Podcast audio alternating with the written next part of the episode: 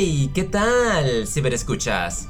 Bienvenidos a Friqueando. En esta ocasión con Hans Zimmer, compositor de canciones poderosas, con nominaciones a los Oscars, BAFTAs, Grammys, lo que sea, díganlo me tocó ver un concierto que estuvo hace un tiempo en Netflix, lamentablemente lo quitaron, pero yo ni la menor idea sabía de que este hombre hacía, pues con mucha razón desde cuando me hubiese lanzado a verlo en vivo. La orquesta y las anécdotas que contaban son más que nada maravillosas.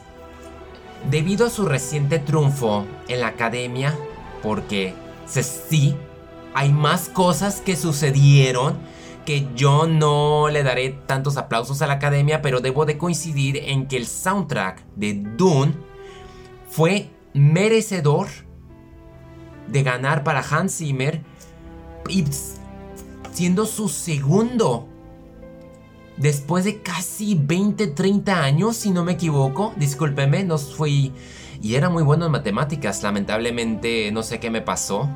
Su primer Oscar lo ganó con El Rey León. Si muchos se acuerdan, yo era un niño cuando fui a ver esa película y todos lloramos, inclusive la canción temática con Elton John, Can You Feel the Love Tonight. Ay, todavía lo escucho en la radio hoy, gracias a los 40 Classic de España. Tengo que especificar El soundtrack a mí me encantó y saber que Hans Zimmer estuvo a cargo de esas melodías que tuvo que meterse de lleno a la cultura y que después John Favreau volvió a llamarlo, no fue tan impactante como lo fue la versión animada. De ahí yo creo que Gladiador es otra obra épica, la canción temática que nunca va a pasar de moda cuando inicia, cuando termina.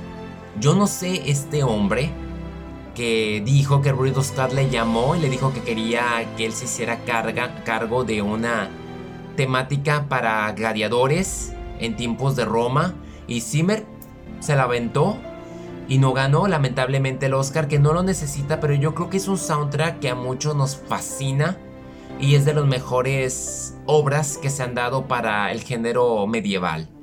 El último samurai, el donde Tom Cruise ni siquiera recibió la nominación que se merecía. Hace unos días estuve escuchando el score del último Samurai porque me fascina el homenaje que le brinda Japón. O sea, se, se notan los elementos clásicos que resaltan sin duda a esta cultura. Yo sé que muchos dicen que tuvo el toque hollywoodense, no importa.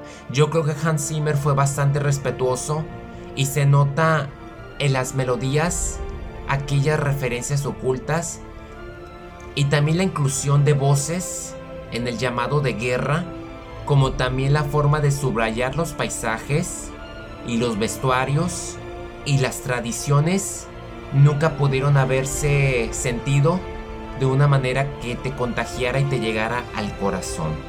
Lo mismo dicho de Lágrimas del Sol. Lamentablemente Bruce Willis se ha tenido que retirar y han salido en las redes sociales la promoción de algunas de sus películas. Muchos se han ido por sus clásicos, yo quiero irme por una que fue un fracaso en taquilla que ya casi nadie la menciona, excepto por aquellos que sabemos realmente las joyas.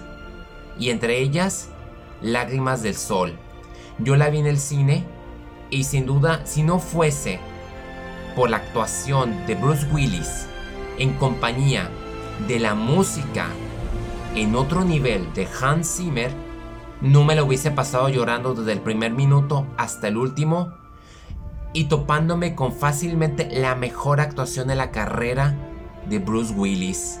Una lástima que no la hayan tomado en cuenta porque es una película que denota lo que se debe hacer correcto cuando hay guerra o un país o una civilización está al borde de sufrir un genocidio. Y aquí Bruce Willis, tremendo trabajo, tremenda personalidad que cobra vida en niveles emotivos gracias a la composición musical que Hans Zimmer supo inyectarle y colocarla en otro nivel. Maravilloso. ¿Y qué puedo decir? La trilogía del Caballero de la Noche. Hans Zimmer dijo que él nunca había escrito sobre superhéroes. Yo creo que esa fue su primera vez. Y no sabía como que esa elegancia para darle a Bruce Wayne. En este entonces estaba Christian Bale. Y para ello se juntó con James Newton Howard.